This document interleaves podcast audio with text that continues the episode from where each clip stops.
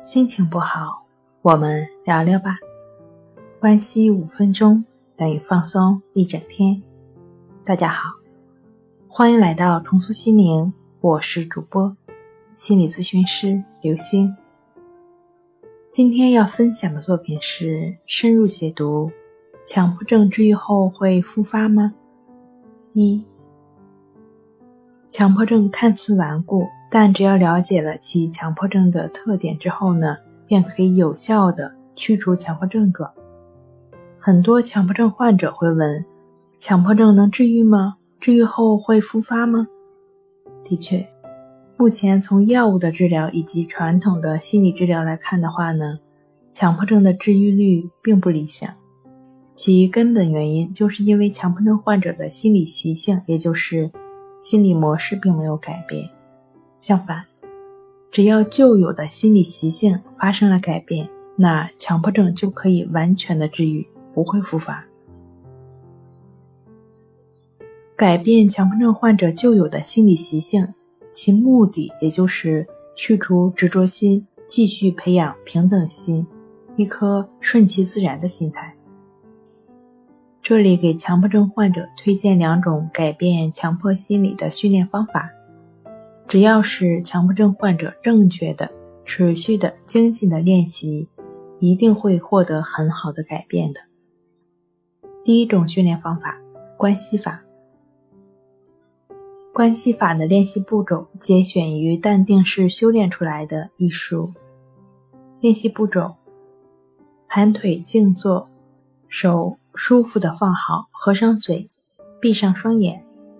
将心专注在鼻孔处，以持续专注的心，如实的去观察鼻孔处的呼吸进出，就只是持续不断的专注鼻孔处的呼吸进出。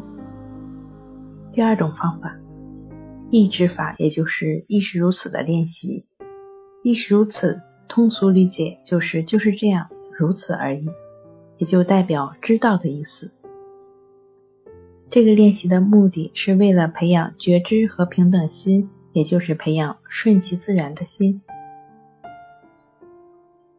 意志法，也就是意识如此的练习，有四个要点：第一，无论是看到、听到、想到、感觉到、闻到、尝到，或者是所思所想、所作所为，所有的心理活动，也就是说所经验到的一切，凡是引起自己注意的。